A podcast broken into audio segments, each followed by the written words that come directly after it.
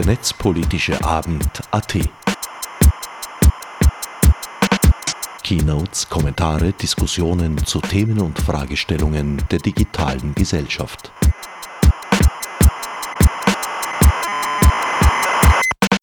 Willkommen zur Zusammenfassung des 56. Netzpolitischen Abends AT. Aufgrund eines Missgeschicks fehlt leider der Aufnahme ihr Beginn, weshalb ich nun ganz gegen meine Gewohnheit moderierend einspringen darf.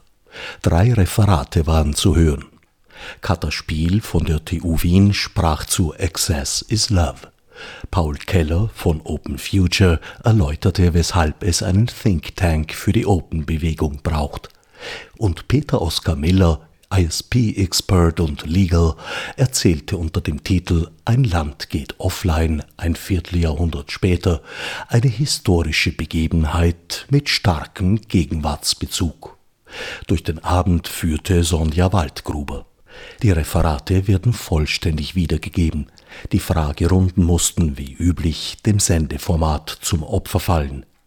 Der vom fehlenden Beginn abgesehen vollständige Mitschnitt ist im Internet unter netzpe.at im Archiv zu finden.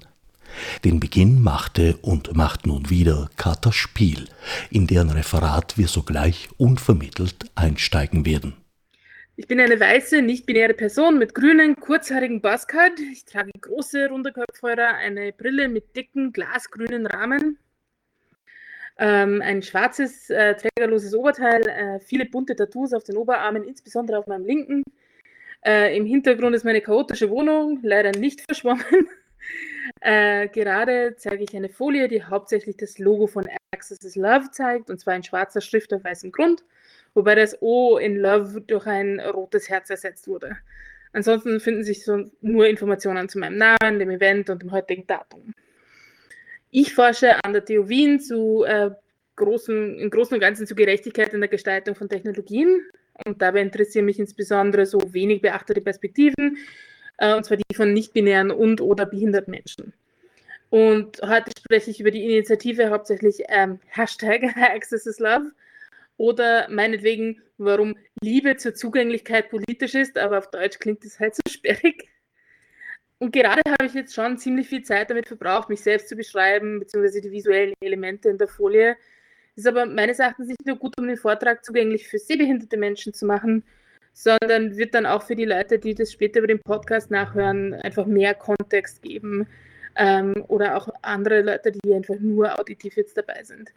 Äh, gemacht habe ich das aber aus Solidarität zu anderen behinderten Personen.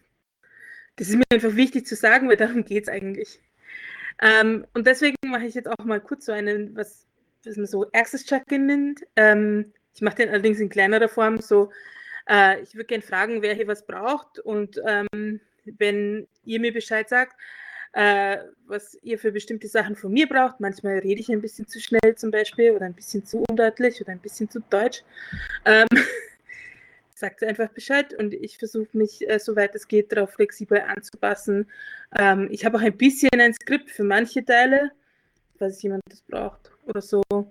Ich hätte zum Beispiel gerne Untertitel gehabt hier. Mir ist dann gesagt worden, eher nicht, aber wir, wir werden das jetzt auch schon schaffen. Aber die Frage ist auch nicht in allererster Linie jetzt unbedingt zum Beantworten gedacht, sondern es ist auch erstmal so, äh, ich möchte auch ermutigen, einfach persönlich nach dem zu fragen, was, was braucht man eigentlich, damit man hier besser, einfacher, angenehmer, also hier oder an anderen Online-Angeboten teilnehmen kann. Ja? Ein bisschen war ich ja auch überfordert von den Folien und wie das alles funktioniert. Aber das passt schon. Ähm, und eine Gruppe, die sich damit auseinandergesetzt hat, ähm, besteht aus dem Disability Visibility Projekt und wurde äh, als Initiative von Mia Mingus, Alice Wong und Sandy Ho gegründet. Und auf dem Bild hier sehen wir drei behinderte asiatisch-amerikanische Frauen, Mia Mingus, Alice Wong und Sandy Ho, von links nach rechts. Mia trägt eine Brille und große, runde Ohrringe. Alice trägt einen bunten Schal und eine Jacke mit Tarnmuster.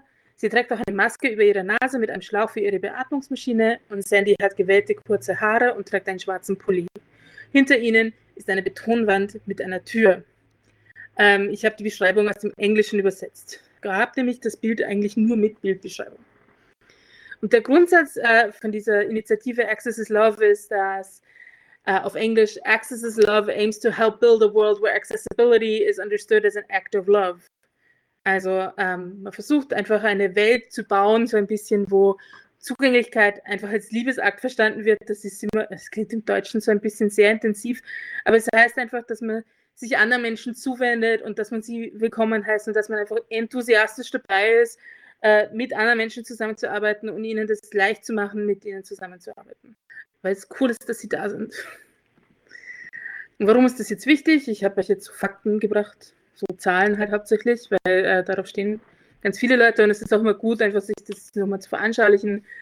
Aber 18,4 Prozent der österreichischen Bevölkerung werden behindert in unterschiedlichen Formen. Und obwohl das jetzt äh, runtergerechnet dann ungefähr 1,6 Millionen Leute allein in Österreich sind, stehen da Benutzbarkeit und Barrierearmut meist eben nicht im Vordergrund und werden dann eher oft als irgendwie lästig, weil zusätzliche Belastung empfunden. Das muss man dann auch noch machen. Und ich habe hier als Symbolbild im Hintergrund übrigens eine Person, die in einem Rollstuhl sitzt und die Hände so nach oben wirft in so einer What the fuck Attitüde. Äh, weil die Person nämlich in ihrem Rollstuhl äh, sitzt und äh, vor ihr ist eine Treppe ohne Rampe. Und genau so eine Treppe stellen halt dann auch viele Online-Webseiten dar. Und das hat so ein Test ähm, aus dem letzten Jahr im Februar, äh, da wurde von WebAIM wurden eine Million Seiten getestet, je nachdem, wie konform sie sind nach dem ähm, Web Content Accessibility Guidelines. Und 97,4 Prozent der Seiten waren eben nicht äh, Single A oder Double A konform. Äh, A ist übrigens der höchste Standard. Und Single A ist wirklich nur so, dass halt zumindest die Kontraste stimmen und so. Dann habe ich halt auch ein bisschen geschaut, so von wegen, wie schaut es denn aus mit den Guidelines? Es gibt ja es gab ja auch hier irgendwie visuelles Material zur Ankündigung, damit man sich irgendwie, damit man schmunzeln kann, ja. Und zwar war das ein Screenshot äh, aus WhatsApp, glaube ich, oder ein Chat-Screenshot. Äh, ich habe jetzt da nur einen Ausschnitt vom Bild und da äh, sagt eben die eine Person, chattet um 10.33 Uhr, wann ist endlich wieder netzpolitischer Abend.at? Und dann eine zweite Person antwortet am 10. Juni 2021, Online-Checkout, http backslash äh, netzp.at um 10.35 Uhr. Dann um 10.37 Uhr kommt, wie schaut es mit dem Programm aus? Also wieder von der ersten Person. Ich hätte gerne mal was out of the box und was mit Zukunft. Und dann sagt, antwortet die äh, zweite Person gleich, kriegst eh alles, was du willst, mit so drei Kuss, ähm, Heart, Herz, äh, Smileys äh, in Anlehnung auf kürzlich positive Chats, äh, nicht positive, äh, politische, Entschuldigung, da habe ich mich jetzt vertan. Die Frage ist, wer kriegt jetzt alles, was man will? Naja, ich bin mal so frei gewesen und bin dann tatsächlich in, habe mir das Element angeschaut, ja. Und äh, es gibt noch, es gibt noch so einen, so einen Image-Titel, ja, der ist ja manchmal auch hilfreich. Der ist jetzt in dem Fall Netzpad Chat Meme. Wenn das das Einzige ist, was man dazu hat, äh, ist jetzt nicht so zum Schmunzeln, ja, wie für alle anderen. Es gibt leider halt einfach keine Bildbeschreibung und auch keinen Alttext dazu für Personen, äh, die auf einen Screenreader angewiesen sind, äh, durch ihre Sehbehinderung, steht da dann einfach nichts. Und der ganze Schmäh ist einfach nur für sehende Leute. Das hat sich dann auch noch weitergezogen. Ja, ich drücke jetzt noch ein bisschen drauf. Äh, es war eben auch auf Twitter. Es hat mich aber sehr gefreut, dass sonst wer, vielleicht ist die Person ja da, da so passiv-aggressiv reingetan hat und eben so Get Alt Text und dann war da halt kein Alt Text es gibt dann eine automatisierte Möglichkeit, die versucht hat, das rauszufinden, aber das war dann auch ein bisschen schwierig. Das Ding ist halt, ja, man kann schon auch versuchen, es ist halt dann auch wichtig, dass man nicht nur danach dran denkt, sondern auch wenn, und, oder auch wenn es mal ums das Thema geht, sondern es geht darum, einfach irgendwie auch Orte zu schaffen, wo sich behinderte Menschen auch einbringen möchten. Und zwar in der Erwartung dessen, dass sie kommen. Und die Einladungspolitik definiert sich halt dann auch durch solche Sachen. Ja? Und die Einladungspolitik definiert auch, wer Netzpolitik gestalten darf. Ähm, das war jetzt einerseits, äh, habe ich mich jetzt sehr auf Sehbehinderte bezogen, aber es gibt, äh, es gibt eben auch keine Untertitelung, weder äh, menschlich noch automatisch. Es gibt auch kein Gebärdendolmetsch, das automatisch zumindest angeboten werden würde. Ich kann mir durchaus vorstellen, dass die Leute danach fragen können. Ich habe übrigens hier als, als Stimmungsbild ein äh, Bild von mehreren Personen in Rollstühlen, aber auch gehend äh, mit Ballons und so, die sich durch eine Großstadt bewegen und auf einem Disability Pride March sind. und da irgendwie auch mit Stolz mit ihrer eigenen Behinderung umgehen. Jedenfalls äh, definiert dann halt diese Einladungspolitik auch irgendwo, wer denn überhaupt äh, relevant ist für Netzpolitik und wer diese gestalten darf. Und da sind halt dann irgendwie die knapp 20 Prozent nicht dabei. Ja? Und es geht auch irgendwie nicht darum, nur jetzt Checklisten zu erfüllen, obwohl das natürlich ein Anfangspunkt sein kann, sondern halt auch Zugang und Barrierenabbau irgendwie jetzt als einen solidarischen Akt des Willkommenheißens auch zu verstehen und sich dessen ein bisschen bewusst zu sein, dass wenn das halt nicht gemacht wird, das geht schon, aber dann ist es halt ja ausschließend. Aber es ist auch nicht so, als, als würde ich das selber jetzt immer perfekt machen. Darum geht es jetzt gar nicht. Ähm, und es ist auch nicht so, als gäbe es äh, jetzt ur viele GebärdendolmetscherInnen, die man einfach immer so abziehen kann, weil sie eh verfügbar sind. Da ist ja noch. Äh, also das System ist auch irgendwie schwierig. Also ein Alttext kann vielleicht auch mal einen Anfang darstellen. Ich bin heute ein bisschen auf Konfrontation. Tut mir leid. Und so ein Anfang äh, wird eben auch vorgeschlagen von dieser Initiative Access is Love. Ähm, es sind so ein paar generelle Sachen, wie man halt Zugang als Liebesbeweis an andere Menschen verstehen kann. Und ich meine damit jetzt keine romantische Liebe, sondern halt eine, eine aufmerksame Liebe. Ja? Einfach eine, eine Enthusiasmus für Leute, dass sie da sind und dass, dass sie cool sind und irgendwie mitmachen sollen. Ja?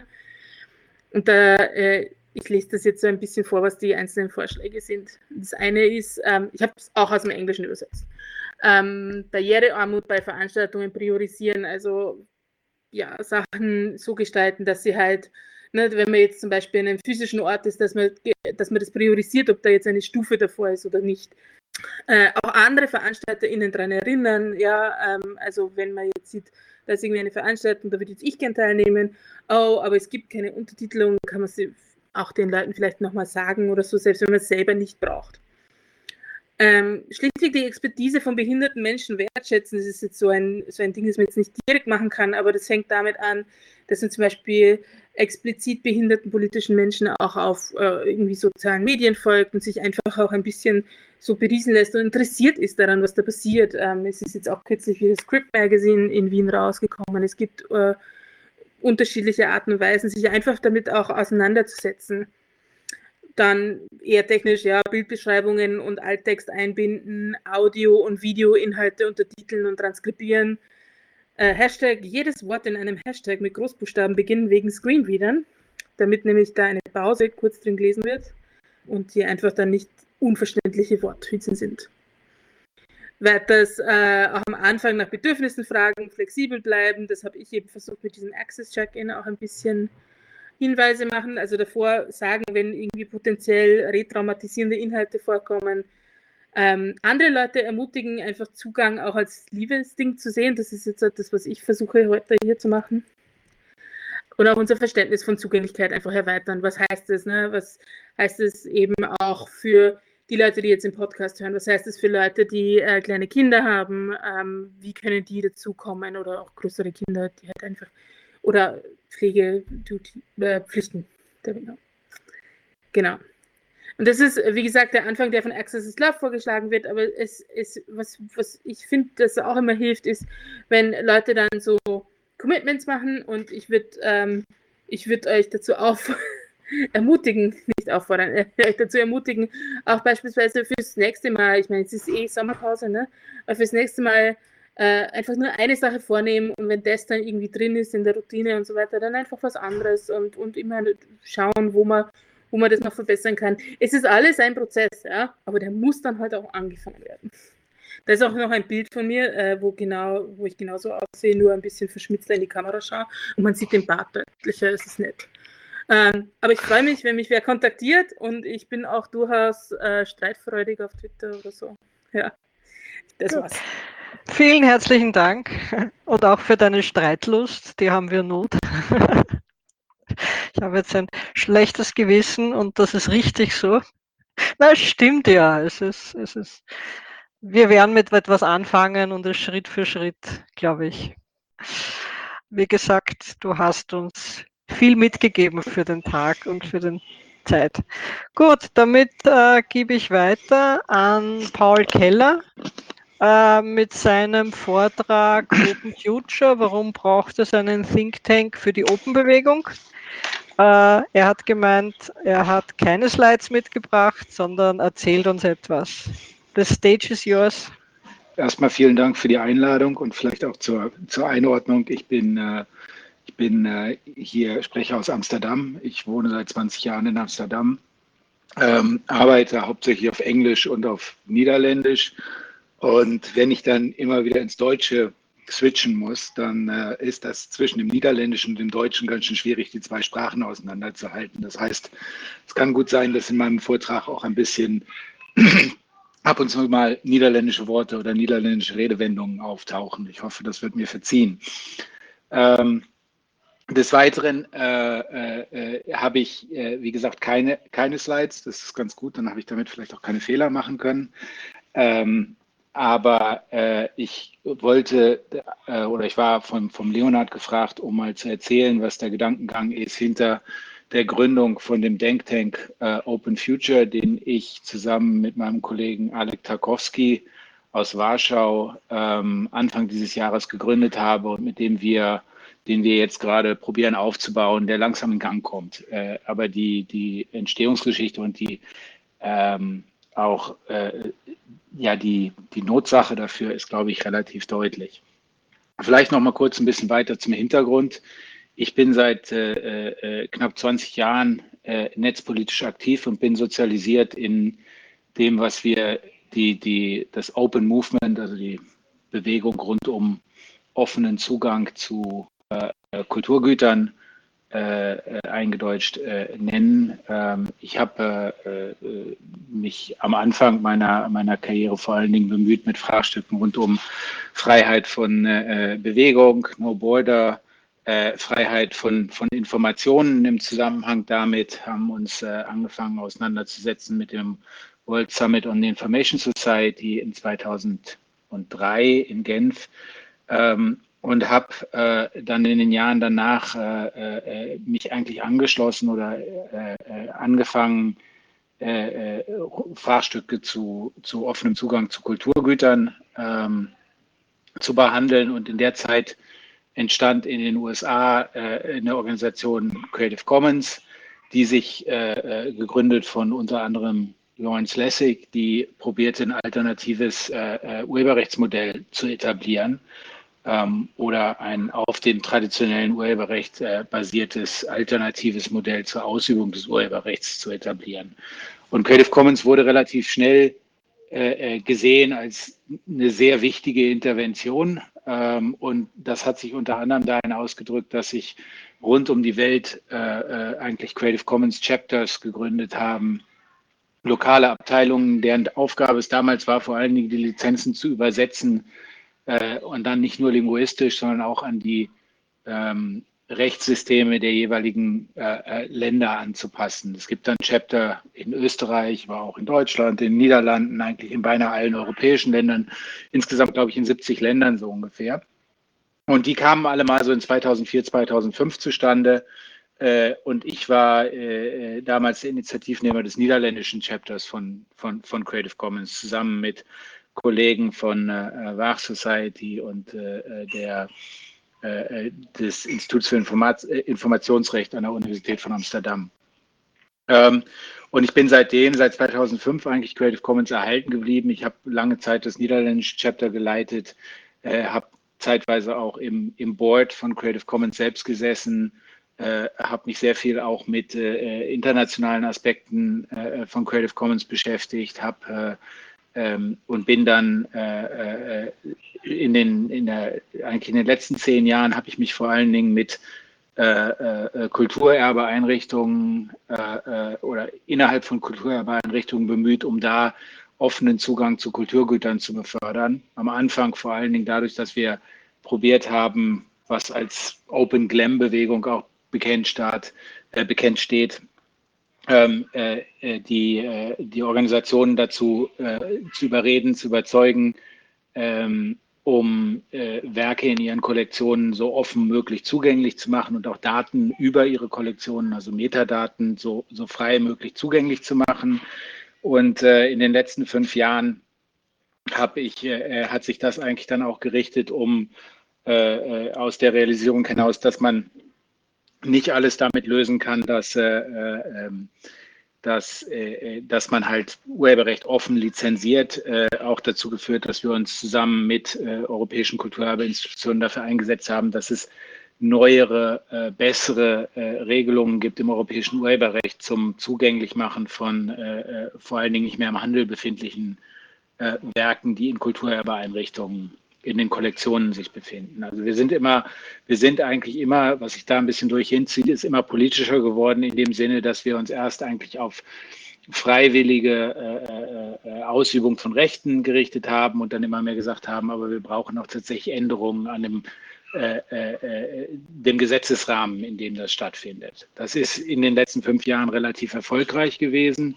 Äh, die, die europäische Urheberrechtsreform hat einen relativ schlechten Namen gekriegt durch äh, die, äh, die, die Elemente, die da drin sind, wie Uploadfilter oder auch das Leistungsschutzrecht für Presseverleger.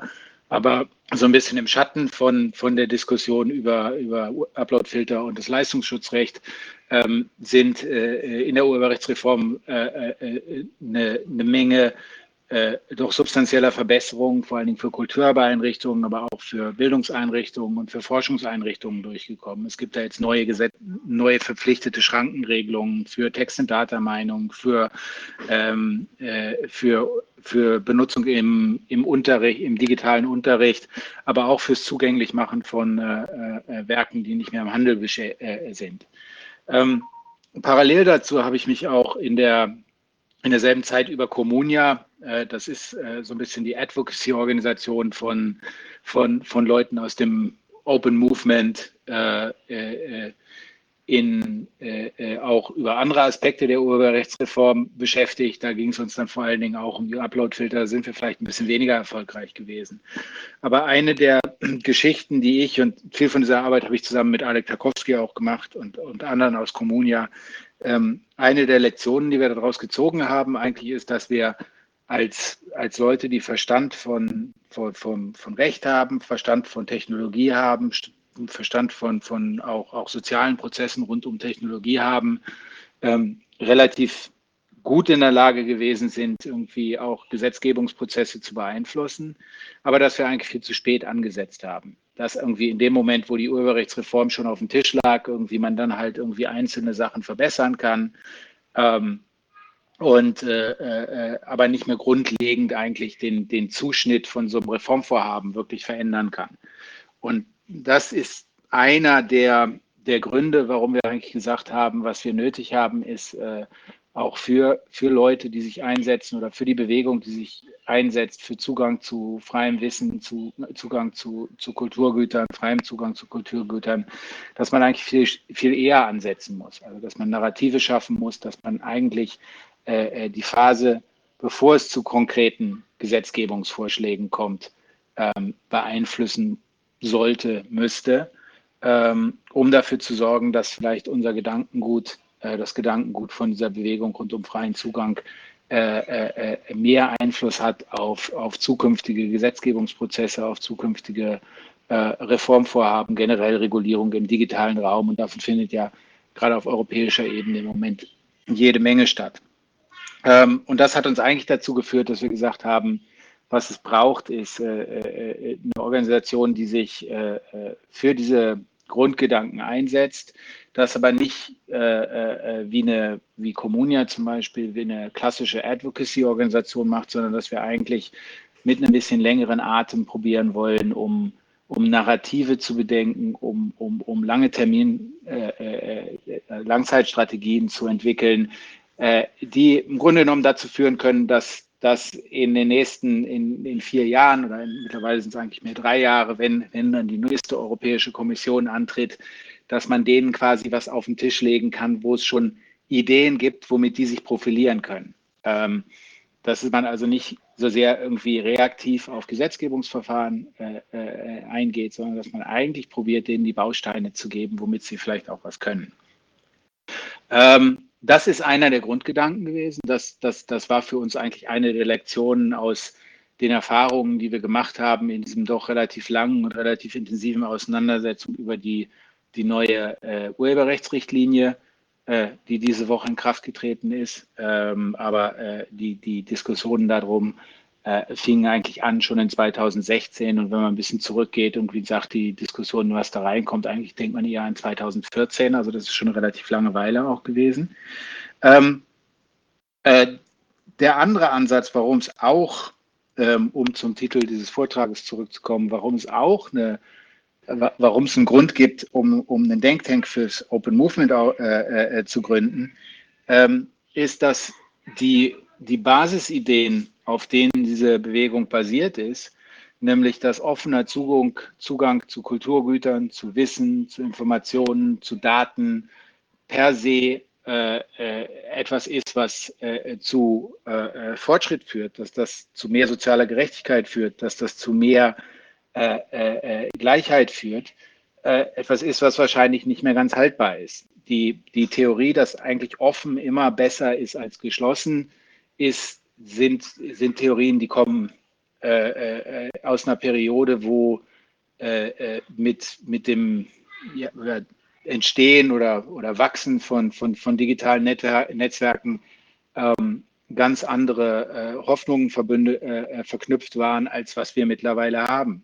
Das ist eine Zeit, wo vielleicht das einflussreichste Werk aus der Zeit, zumindest für mich, für viele andere Leute, mit denen ich zusammenarbeite, ist, sind die Ideen von, von Jochai Benkler, The Wealth of Networks, uh, wo es uh, vor allen Dingen ging, wo, wo, das Internet gesehen wurde und digitale Netzwerke als eine, eine, Infrastruktur, die quasi zwangsweise dazu führen würde, dass es immer mehr Peer-to-Peer-Production geben würde, dass horizontal zusammengearbeitet wird und dass Intermediäre eigentlich äh, wegfallen würden.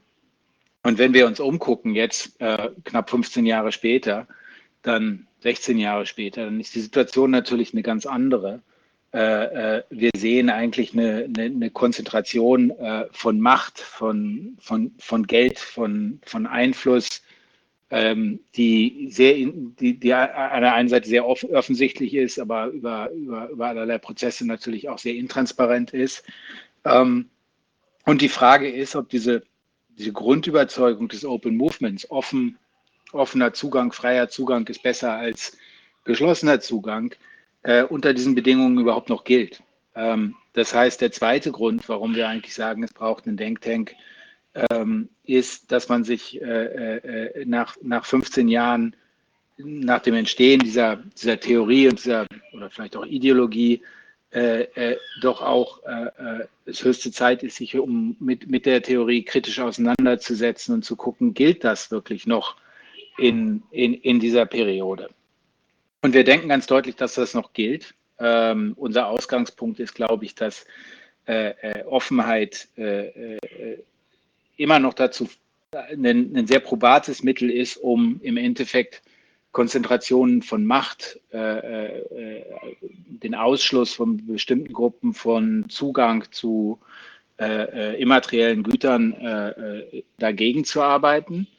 Aber gleichzeitig realisieren wir uns auch, dass ähm, es auch dazu führt, dass quasi Offenheit, bedingungslose Offenheit eigentlich am besten benutzt oder offene Ressourcen am besten von denen benutzt werden können, die sowieso überhaupt schon über Macht und Power und die Mittel äh, äh verfügen, das zu nutzen. Da ist ein bisschen ein Paradox, was entsteht, dass Offenheit zum einen und freier Zugang zum einen eine eine sehr wirkungsvolle Gegenstrategie sind, um Konzentrationen von, von, von Macht äh, aufzubrechen, aber gleichzeitig sind es auch die Mächtigen, äh, äh, äh die, äh, die Spieler, die die meisten Ressourcen haben, die eigentlich am besten den, den, den meisten Gewinn aus, aus offenen, freien Ressourcen ziehen können. Und da sitzt also eine gewisse Spannung drin. Und die, die Spannung haben wir probiert zu thematisieren am Anfang. Irgendwie, wir haben einen Essay geschrieben, äh, äh, The Paradox of Open, wo wir das, glaube ich, auch äh, gerade diese Spannung probieren herauszuarbeiten.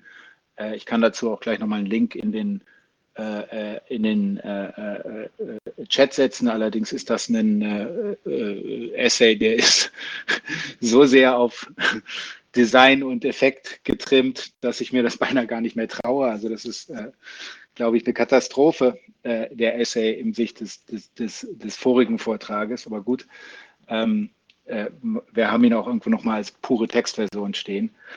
Und äh, das sehen wir doch ein bisschen als unseren Ausgangspunkt, diese, diese Spannung.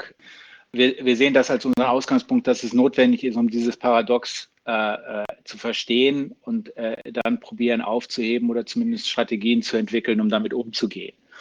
Also in unseren Augen ist es halt einfach keine Strategie, dass dann alle, äh, äh, alle möglichen Projekte, die, die, die sich auf Offenheit richten, auf freien Zugang richten, einfach zumachen und äh, äh probieren, Zugang einzuschränken. Aber äh, es wird wahrscheinlich auch notwendig sein, um, um über, über Mechanismen von, von vielleicht wehrhafter Offenheit äh, nachzudenken, wo man weniger äh, äh, äh Richtung äh, komplett offenen, komplett freien Systemen geht, die gar keine Bedingungen an, die, an das Zutreten und an das ähm, Benutzen von Ressourcen stellen und mehr denkt an, an, an tatsächlich Mechanismen, die auch wieder Mitarbeit und gewissen eigenen ein, äh, gewisses eigenes Einbringen in, in, in, in freie Ressourcen ähm, fordern.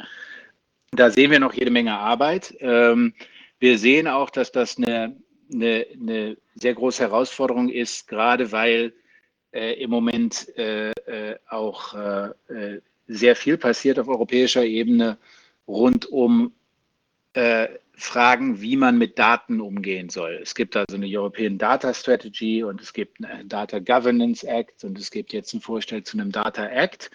Und äh, die sind doch alle sehr durchdrungen von, einem, von, von auch dem Spannungsverhältnis zwischen einerseits der, dem Schutz von, von der Privatsphäre, von privaten Daten, äh, dem Ermöglichen von Zugang und äh, äh quasi äh, das, das wirtschaftliche Potenzial von, äh, von von Zugang zu Daten äh, äh, zu nutzen. Ähm, und, und wir denken, dass gerade die Lektionen, die man gelehrt oder gerade die Lektionen, die man ziehen kann aus diesem Paradox of Open und, und Fragen, wie man tatsächlich äh, stärkere von Offenheit etablieren kann, Sachen sind, die Diskussionen sehr wichtig sind, dass die da eingebracht werden. Gut, ähm, das bringt mich ein bisschen zum Ende meines Vortrags, um vielleicht nochmal einen Eindruck zu geben, womit wir uns im Moment beschäftigen. Das ist zum einen, das ist vielleicht am wenigsten sichtbar, ist tatsächlich das, das, das klassische Denk, die klassische Denkarbeit über die, das Paradox of Open und die Future, äh, die Zukunft von, von, von, Offenheit, wie man die gestalten kann. Also das ist ein bisschen mehr im, im, im Rahmen des Theoretisierens und des, des Analysierens und Hypothesen entwickeln äh, als dass wir uns damit äh, äh, in dem Moment äh, irgendwie groß in Diskussionen mengen. Das ist der eine Strang. Das andere ist tatsächlich irgendwie, dass wir uns doch schon probieren und das denken wir, ist, ist, ist sehr wichtig, dass das passiert von verschiedenen Perspektiven äh, äh, in die Diskussionen rund um Data Governance auf europäischer Ebene mengen und dann denken wir, dass es da in der Zivilgesellschaft auch sehr wichtig ist, dass man halt Brücken baut zwischen denjenigen, die äh, sich vor allen Dingen richten auf das äh, Schützen von äh, äh, Privacy und personenbezogenen Daten und eigentlich probieren, ähm, hier so viel wie möglich an, an, an, an diesen Datengrundrechten eigentlich zu schützen und gleichzeitig aber auch nachzudenken, wie man das machen kann auf eine Art und Weise, dass man dieses äh, Potenzial von vom Internet für, für, für, äh, für das Teilen von Wissen, Teilen von Informationen und auch zum Zusammenarbeiten irgendwie äh, äh, weiterhin benutzen kann und vielleicht weiterhin ausbauen kann, wie man Grundgedanken davon vielleicht auch in äh, äh europäischer Gesetzgebung äh, verankern kann. Ähm, und das Letzte, ähm, und da sind ja auch ein paar Leute im Chat, glaube ich, die, mit denen ich da äh, äh, zusammenarbeite, ist, ist eine andere Geschichte, die für uns äh, äh, immer wichtiger geworden ist. Es sind eigentlich ähm, Fragen rund um den digitalen öffentlichen Raum. Also wie gibt man öffentlichen Raum im digitalen? Äh, wie kann man das formen? Wie kann man eigentlich dafür sorgen, dass es neben dem, dem kommerziellen Internet äh, äh, weitere Räume geben wird, wo sich halt irgendwie die kommerzielle Verwertungslogik nicht so sehr spielt und wo vor allen Dingen äh, äh, öffentliche Institutionen, aber auch zivilgesellschaftliche Projekte, äh, Bottom-up-Initiativen den Raum kriegen, um sich abseits oder in parallel von den kommerziellen Netzwerkstrukturen zu entfalten. Und wir denken auch, dass da eine große Rolle für im Endeffekt Gesetzgeber ist, dass man halt irgendwie die Position von äh, öffentlichen Institutionen, denk an Kulturerbeeinrichtungen, aber auch äh, äh, Unterricht,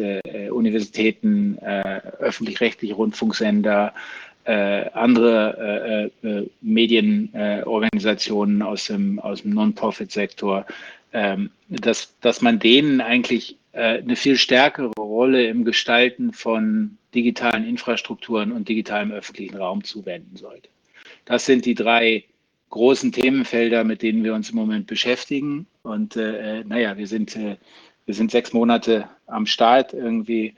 Ähm, und wir hoffen doch, dass es uns, wir haben uns selber eigentlich ein bisschen das Ziel gesetzt, dass es uns in diesem, in der Laufzeit oder in der, in der Periode der jetzigen Kommission, Europäischen Kommission, des jetzigen Europäischen Parlaments gelingt, um hier doch Narrative und äh, äh, äh Lösungen zu entwickeln, die die man dann der nächsten äh, äh, Europäischen Kommission, auch dem nächsten Europäischen Parlament vielleicht auf den Tisch legen kann und dass die dann vielleicht auch aufgenommen werden. Gut, dabei will ich es hier belassen erstmal. Äh, ich glaube, ich habe genug geredet. Gut, dann vielen ja. Dank für deinen, für deinen Vortrag. Bevor ich weitergebe an unseren dritten Vortragenden, möchte ich erinnern, wir, es gibt da die Möglichkeit an Lightning Talks. Bitte im Chat melden, damit ich dann nachher äh, der Reihe nach aufrufen kann, wer aller was sagen will. Und damit the stage is yours für den letzten Vortrag. Herzlichen Dank. Schönen Abend noch. Jetzt doch haben wir es schon halb neun. Äh, für alle, die durchgehalten haben. Ja, vor 25 Jahren, also eigentlich nur vor 24 Jahren, ist nächstes Jahr jährt es sich zum 25. trotzdem Vierteljahrhundert, ging Österreich für einige Stunden offline. Das ist eine Situation, die es davor zwar gegeben hat, nämlich wir haben das Internet gar nicht gehabt, danach aber gar nicht mehr gegeben hat und heutzutage eigentlich absolut undenkbar wäre, dass jemand sagt, wir drehen in einem ganzen Land das Internet ab. Da, ich wurde versucht, ein bisschen zu erzählen, was damals passiert ist, warum es überhaupt dazu kam und äh, was damals die Auswirkungen waren. Ich hatte damals einen winzig kleinen Service Provider, wir waren vier Leute, also wirklich winzig klein. Wir hatten wenig Einwahlmöglichkeiten. Damals lief das alles noch mit Modems und äh, eines Tages steht auf einmal die Wirtschaftspolizei vor der Tür und räumt unsere Räumlichkeiten aus. Unter Räumlichkeiten ausräumen versteht man, man nimmt alles mit, was nicht Sessel oder Tisch ist. Das heißt auch Telefone, Faxgeräte, Server, alles andere war weg. Besen war noch da. Ähm, Hintergrund war, man hätte ja sein können, dass man am Telefon noch was nachweisen kann. Man hätte ja sein können, dass man Fax was nachweisen kann. Und es stellte sich für uns die Frage, was hatten wir eigentlich getan und warum passiert uns das? Hintergrund war, dass ein Jahr zuvor, das heißt 1996, ein Politiker aus Wiener Neustadt über unsere Leitungen mit einer Modem-Einwahl äh, ein kinderpornografisches Bild auf einen holländischen Server abgelegt hat, dies in Deutschland nachverfolgt worden ist und es gab ein Rechtshilfeersuchen nach Österreich. Und äh, die Münchner Staatsanwaltschaft hat dann mit diesem Rechtshilfeansuchen es geschafft, dass interessanterweise eine Untersuchungsrichterin aus der gleichen Fraktion äh, des Beschuldigten, also des ursprünglichen äh, Täters, wenn man es jetzt so nennen will, zugezogen worden ist und das beauftragt hat zu beschlagnahmen. Das heißt, ein Jahr später kam man dann zu uns, hat alles mitgenommen und war der Meinung, wir sind die Chefredakteure des Internet. Es war für uns im ersten Moment absolut undenkbar, was das bedeuten soll. Wir waren damals Freaks, Geeks, Nerds und haben einfach gesagt, Internet is it. Äh, jeder Hundertste hat gewusst, was Internet ist oder schon mal davon gehört oder jeder Tausendste. Also es war wirklich noch sehr in den Anfängern. Und äh, ja, es gab halt politisch keine Möglichkeit, was das Internet ist, rechtlich abzubilden. Und soweit, nachdem es einfach ins Mediengesetz hineinfiel, waren wir einfach die Chefredakteure. Und als Chefredakteure haftbar für den Inhalt. Egal, ob wir den selbst betrieben haben, selbst gehostet haben, es lief in Wirklichkeit nur über uns drüber.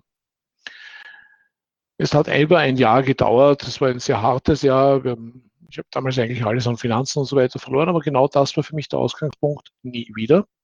Und so haben wir damals sehr schnell äh, alle österreichischen wichtigen Provider zusammengetrommelt und gesagt, okay, es waren damals nicht viele, es waren Handvoll, zwei Handvoll, gesagt, was tun wir? Wir drehen das Internet ab, wir gehen in die Medien damit. So kann es nicht weitergehen. Es muss eindeutig etwas passieren. Man muss rechtliche Rahmen schaffen, die klarstellen, dass wir eigentlich nur eine Autobahn zur Verfügung stellen. Und genau das ist dann letztendlich auch passiert. Also in diesem einem Jahr war es notwendig darzulegen, dass wir gar nicht die Daten als solches innehaben, dass wir schon gar nicht wissen, was unsere Kunden damit tun und dass wir schon gar nicht die Haftung dafür übernehmen können. Das wäre so, als würde eine Person eine andere auf einer Straße erschießen und der Straßenbetreiber wird dafür zur Haftung gezogen. Für jeden schlüssig und absurd.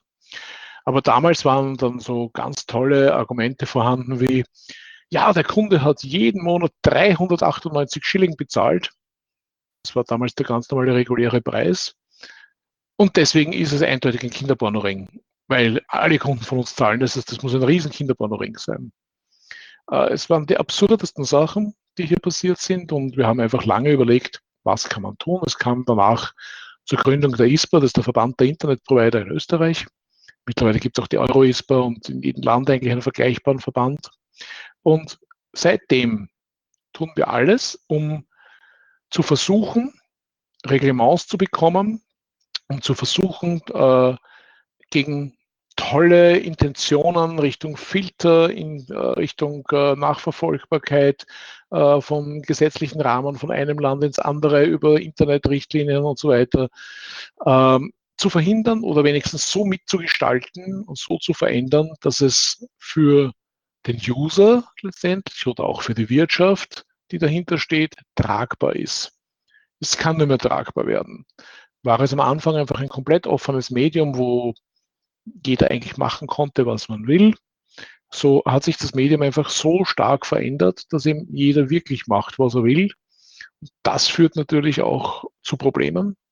Man siehe es einfach Richtung Hasspostings. Jeder macht, was er will. Das hat es in dieser Form damals nicht gegeben, schon gar nicht in der Größe. Social Media hat überhaupt die komplette Welt komplett verändert. Es ist alles wahnsinnig schnell geworden kaum, dass jemand irgendetwas sagt, gibt es hundertprozentig jemanden dagegen, der etwas dagegen sagt. Kaum, dass irgendjemand eine Meinung hat, wird es sofort in der Luft zerrissen. Genau deswegen muss man natürlich sehr wohl rechtliche Rahmen schaffen. Inwiefern das auf nationaler Ebene passieren soll, so wie es bei uns jetzt im Bereich Hasspostings passiert ist oder hier doch allgemeine Regeln passieren sollen, ist fraglich. Auch was die Werbebranche dann natürlich daraus gemacht hat, das Internet ist natürlich ein Medium geworden, wo es immer mehr darum geht, Leute heranzuziehen durch Werbung. Es soll alles gratis sein. Die, der Gratis-Trip im Internet ist einfach Standard geworden. Und ganz langsam haben jetzt alle an begonnen, die Schrauben enger zu ziehen. Einfach Schrauben anzuziehen dahingehend, dass es Paywalls gibt, kann man dagegen was tun. Dass es Filter gibt, kann man dagegen was tun. Und genau die Filter ist eigentlich eines der größten Probleme. Man hat uns damals vorgeworfen, ihr habt da draußen einen 3 Meter Satzspiegel, und über den holt er damals die Newsgroups herein. Newsgroups war ja unendlich viele, damals so um die 140.000 Gruppen, wo man entweder nur Text in jeder Gruppe drin hatte, ähnlich einem Chat im Twitter, oder halt äh, wie bei Instagram lauter Fotos drin hatte. Und dieser Bereich, na, wenn jemand so viele hat, dann das muss er natürlich überwachen können. Und da muss man Filter einsetzen. Bereits damals, vor 24 Jahren, war die allererste Frage, wieso haben Sie nichts dagegen getan? Das muss doch irgendwie vollautomatisch gehen, das muss doch vollautomatisch erkannt werden. Und auch heute ist man, ja, es gibt ja die KI und es gibt massives Bestreben und man liest es ja auch immer wieder in den Medien und hört diesbezüglich, es sollen automatische Filter eingesetzt werden. Und das wird jetzt einerseits weiterhin argumentiert mit dem Thema Kinderpornografie. Es wird weiterhin argumentiert mit, ja, das Urheberrecht wird gebrochen, Copyright-Problematiken, das kann man ja alles filtern. Ich bin unter anderem auch tätig im Beirat der Stopline, das ist die Beirat, ist die Stelle für Meldungen zum äh, sexuellen Missbrauch von Kindern. Das ist auch die Meldestelle für die nationalsozialistische Wiederbetätigung. Es ist nicht möglich. Wir bekommen Unmengen an Meldungen herein und wenn man diese jetzt filtern würde, so wie es jetzt gerade Microsoft ganz groß in einem Projekt mit der EU, EU gerade macht und sagt, wir können alles rausfiltern, wir sind super und wir haben so gut wie keine False Positives, stimmt überhaupt nicht. Keine Chance. Die False Positives sind da und es muss immer wieder den menschlichen Faktor geben, der dann korrekt entscheidet. Sicherlich, man kann vieles, vieles vorfiltern, in Ordnung. Aber vollautomatische Filter ist ein Punkt, der einfach nicht passieren darf. Das ist letztendlich das Ärgste, was passieren kann. Und es ist natürlich ein Problem, wenn man jetzt KI in dieser Form einsetzt, dass man sagt, man erkennt alles. Was würde dann daraus werden? Werden wir dann die Zensur im klassischen Fall haben für Medien, nur im politischen Sinne? Eine Partei kann dann definieren, was im Internet zu finden ist ich kann dann sehr leicht, also es gibt ja diverse Länder, wo das ja nicht so ganz unüblich ist, Mitbewerber in der politischen Szene einfach verschwinden lassen, weil wer heutzutage nicht im Internet ist, den gibt es nicht. Der ist nicht da. Das ist vor 25 Jahren ein Thema gewesen, wo man sich zusammengesetzt und gesagt hat, wir müssen ein Zeichen setzen. Wir haben damals beschlossen, wir schalten das Internet aus. Das war ein Schritt, der im ersten Moment, das machen wir, im zweiten Moment, ja, wie? Und im dritten Schritt war, können wir das überhaupt machen und was hat es für Auswirkungen? Damals noch relativ gering. Es wurde kaum wahrgenommen. Stellen Sie sich vor, heutzutage würde man sich zusammenschließen und aus Protest sagen, für eine halbe Stunde nehmen wir das Internet in ganz Österreich offline als Protest ist unmöglich. Wir haben so viele Dienste, die mittlerweile drüber laufen.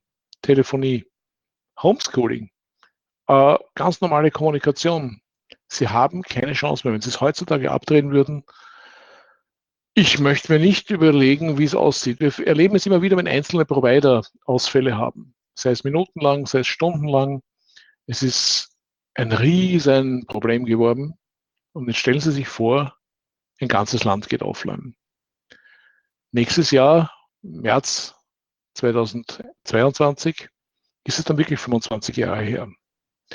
Ich denke, es wäre ein guter Ansatz, sich dorthin mal zu überlegen, wie schaut heute das Internet aus? Welche Auswirkungen hätte ein Detoxing eines ganzen Landes für ein paar Stunden? Was würde passieren, wenn es wirklich ausfällt? Weil so stabil, wie wir es erleben, ist es nicht. Es gibt immer wieder Vorfälle, die kaum merkbar sind oder nur geringen Gruppen merkbar sind.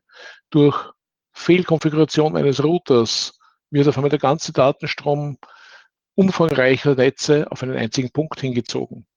Es geht nichts mehr. Es ist nur eine Frage, was passiert. Wir erleben die ganze Zeit Cybercrime, wir erleben Denial-of-Service-Attacken. Äh, 1 Telekom hatte vor, mittlerweile sind es circa drei Jahren, Wochen und Monate lang damit zu kämpfen, das System am Leben zu erhalten und nicht komplett von der Bildfläche zu verschwinden. Es gibt mittlerweile ja auch die NIS-Richtlinie, wo es genau auch definiert ist, was ich nicht alles unternehmen muss, um den Service aufrechtzuerhalten, um weiter agieren zu können. Das gilt nicht nur für Strombetreiber, es gilt genauso auch für die großen Provider. Und es ist leider natürlich auch das Problem, dass hier, so wie auch bei der Datenschutzgrundverordnung, Definitionen gesetzt werden, die manchmal gar nicht so einfach umzusetzen sind. Auch äh, das Schrems 2 Urteil. Jeder kennt es, jeder redet darüber. Es gibt sehr viele Anwälte, die sich gutes Geld damit verdienen, äh, hier beratend tätig zu sein, aber wirklich Lösung hat noch keiner. Die Politik ist gefordert, endlich hier eine Lösung zu finden. Aber ganz ehrlich, auch ich hätte keine Idee, wie die funktionieren soll.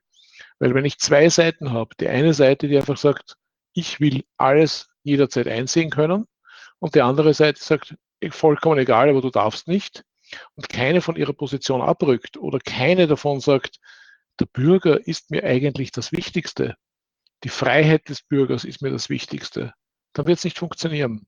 Und sind wir uns doch, glaube ich, einig, die Freiheit des Bürgers ist gerade der Politik nicht unbedingt wichtig. Das haben auch die letzten Monate des letzten Jahres auch gezeigt. Man macht sehr viele Schritte, die ja, uns der Freiheit berauben. Es ist genauso auch fraglich, ob diese Freiheit, die wir einfordern, mit seltsamsten Argumenten immer wieder beschnitten wird. Somit, ich versuche das heute eher noch kurz zu halten, weil es jetzt doch schon etwas lang auch gedauert hat.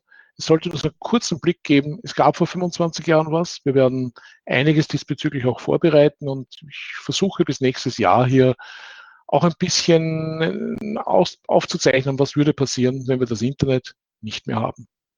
Einfach mal zum Nachdenken.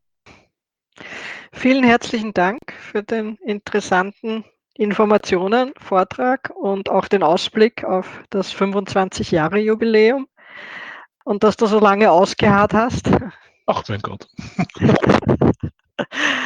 äh, wir haben, es hat sich bisher eine Person für einen Lightning Talk äh, gemeldet. Passt auch recht gut zu dem letzten, was du gesagt hast, zu Internet abschalten, Social Hack, the stage is yours. Hallo, vielen Dank. Ich hoffe, ihr könnt mich hören.